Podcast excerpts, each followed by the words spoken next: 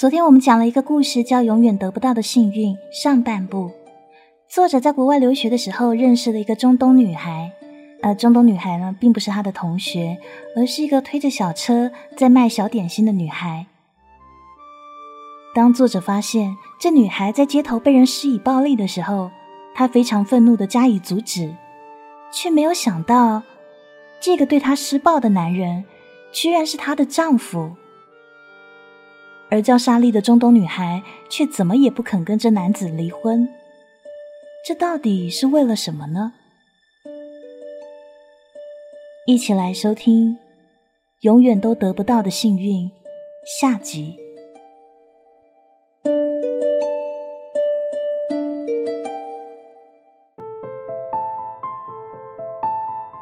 莎莉知道自己的一生是一个悲剧。但不知道，当悲剧真正发生的时候，可以这么惨烈。莎莉出生在伊朗的乡下，从很小开始，她就知道自己在这世界上存在的唯一目的就是嫁人，然后用换来的彩礼给那游手好闲的哥哥娶亲。他的父亲六十多岁了，每天在地里耕田，靠着微薄的收成养活一家人。而母亲是个五十多岁的家庭主妇，目不识丁，一辈子生活的范围只有自己家的灶台。莎莉在中学时的读书成绩很好，可是她却从来没有机会上大学，因为她的父母说了，没用。在家里，她的地位还不如那台已经十多年高龄的黑白电视机。而他的哥哥也对他毫无怜爱，只会在他洗澡的时候透过有缝的门板偷看他的身体。被他发现了，还理直气壮的说：“干急眼怎么了？反正是要便宜外人的。”那之后，莎莉洗澡都穿着内衣，即使遭到母亲的责骂，也绝不肯脱掉。莎莉说。她对自己的人生从来就没有奢念，只求将来嫁的那个人不会太坏，换来足够的钱给家里。至于自己，只要能有一个遮风挡雨的地方住，一口冷饭吃，他就满足了。然而，让他没有想到的是，上天连这么简单的要求也不愿答应。莎莉的噩梦开始于一个雨季。那天，她出门的时候，手上打着家中仅有的一把好伞，身上穿着她唯一一件没有补丁的裙子。她要去的地方是邻村一个光棍的家里，而她将见到的是媒人已经给她说好的婆家。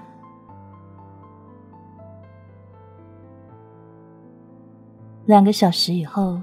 正在家里做饭的母亲抬起头，发出一声尖叫。莎莉站在瓢泼大雨里，她一只手拿着那一把被折断的伞，另一只手托住胸口，才能让身上被撕碎的衣服不要掉下来。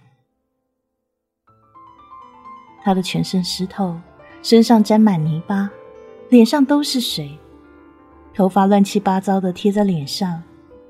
还有几道淤青跟伤口，见他苍白的脸上、腿上、手臂上显得是格外刺眼。父亲听到了母亲的叫声，从客厅走出来，一看到莎莉的样子，就明白了一切。而他的哥哥也跟着跑了出来，看到这样的妹妹，生气的一拳打在墙上，叫你们跟他一起去的，你们不听。现在好了，从个值钱的处女成了不值钱的贱货。莎莉听到这句话的时候，腿突然开始发抖。她说：“这句话比那个将她扑进草丛强暴的老光棍伤她更深。”对于莎莉遇到的伤害，她的家人选择了忍气吞声。在她的家乡。因为严重的男尊女卑思想，再加上男女数目的失调，经常有女孩子遭到性侵犯。然而，无论是法律还是人情，都没有人愿意站在受害者这边。我听说前几个月邻村有个女孩被强暴，去了警察局告状，结果女孩被判通奸罪，被抓进了监狱啊。父亲一边抽着烟一边说：“这件事不能让别人知道，你就装作什么事都没有发生。”明天去婆家道歉，婚礼照常。那天，莎莉在床上坐了一整晚。第二天清晨，她用旧床单打包了三件衣服、一条裤子、一双鞋，离开了家。她来到村口的小旅社，敲开那个睡眼惺忪欧洲商人的门。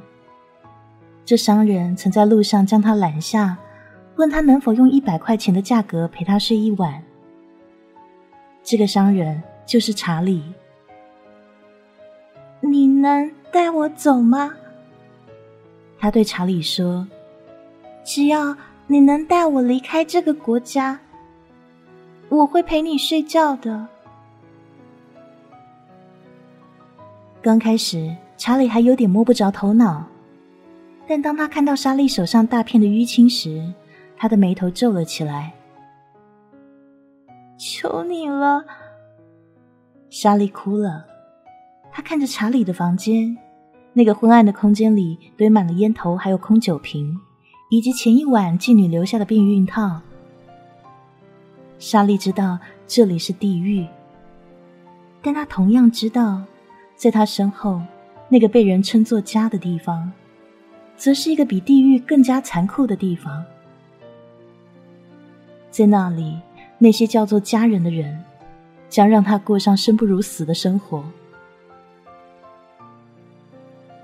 好吧，查理咽了咽口水，像是下定了决心。他侧过身，露出一条缝来。莎莉头也不回的往他房里走了进去。莎莉说：“当他进入那片黑暗的时候，他却看到了光明。”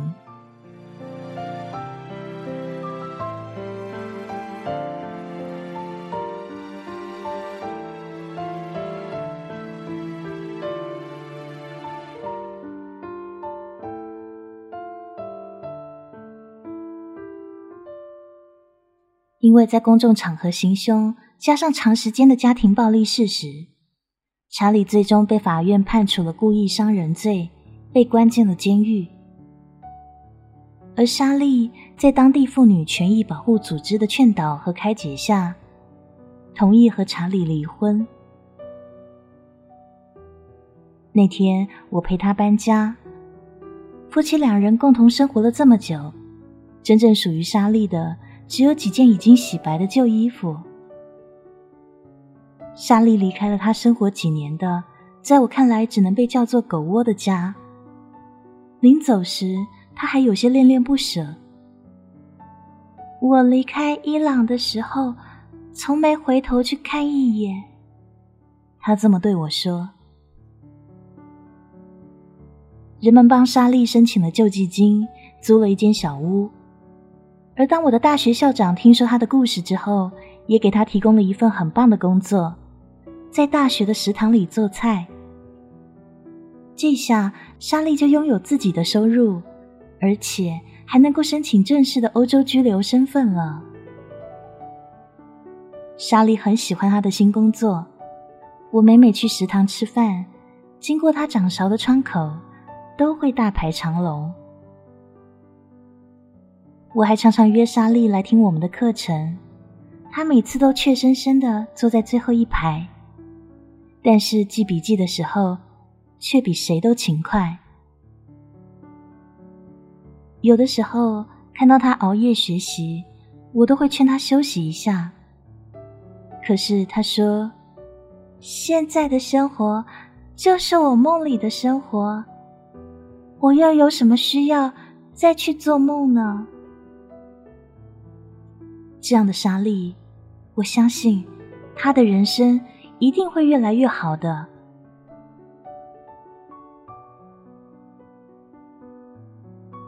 周末，久违的主动拨通了父母的视频电话。乖女儿啊，最近有没有好好吃饭呢？透过电脑屏幕，隔着大洋的父母真的从摄像头里探出脸来，想要看看我究竟是胖了还是瘦了。早饭有没有及时吃啊？学习不要太辛苦哦，劳逸结合，注意身体啊！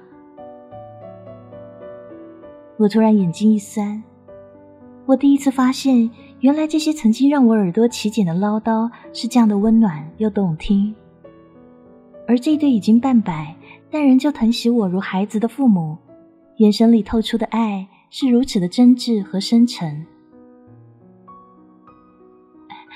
你眼睛怎么红了？电脑那端问。没有，刚睡醒，可能还有点充血。我装作若无其事的样子，打了个哈欠。哦，那你先闭眼休息一下，不要老对着电脑玩一个小时。电脑要站起来眺望远方。爸妈，你怎么了？谢谢你们。谢什么呢？小傻瓜，是不是钱不够用呢？不是，就是。最近认识了一个朋友，他生长的条件很差，所以觉得很感谢你们，给了我这样好的成长环境。啊，什么朋友啊，这么可怜？那你要对人家好一点，能帮的多帮帮他，知道吗？啊，这个世界有人幸运，一出生就有人爱。一辈子过着优渥富足的生活。同样的，也有人不幸，他们没有自尊的长大，没有期待的活着，而你所拥有的，可能是他永远都得不到的幸运啊。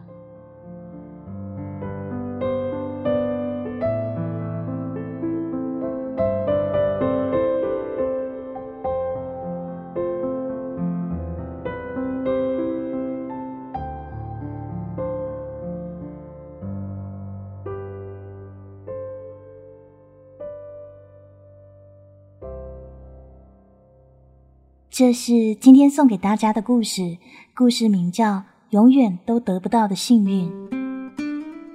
我们每个人都会以自我中心在旋转，甚至会认为别人都不懂我们的苦，别人都不知道我们的心情，不知道我们的悲伤，不知道我们的痛。可是别人真的不知道吗？还是其实你才是那个不知世事的人呢？这个世界上最悲伤的，永远不会是你。我曾经说过，这世上最不能比的就是惨。永远有比你还惨的人，永远有垫在底下的人。而我们现在觉得不满足的原因，到底是因为自己真的生活的不好，还是说是因为不懂得珍惜呢？有的时候提到感情问题的时候。就会有那一种，你知道他最近一定失忆的那种听友问黑羽说：“黑羽，你到底有没有谈过恋爱？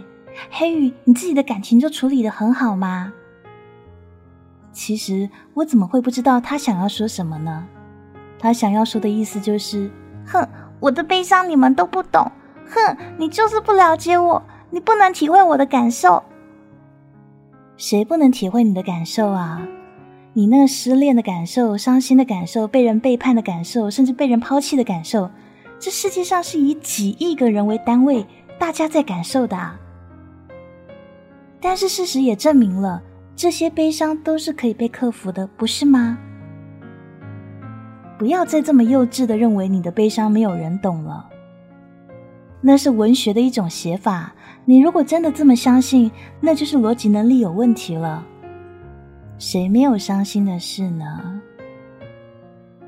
就算你看到那些舞台上风风光光、名啊利啊、权势啊什么都有、外貌也很棒的俊男美女们，他们一样有属于他们的悲伤，好吗？你有你的悲伤，问题是你懂得你现在手上的幸福吗？希望大家都能学会珍惜、了解你现在手上拥有的到底是什么。那或许是别人怎么想都得不到的幸运。真正懂你手上拥有的，珍惜你手上拥有的，再去追寻你没有的，这个就叫惜福。希望这个故事可以带给大家一些触动哦。感谢你的收听，我是黑羽，我们下回见。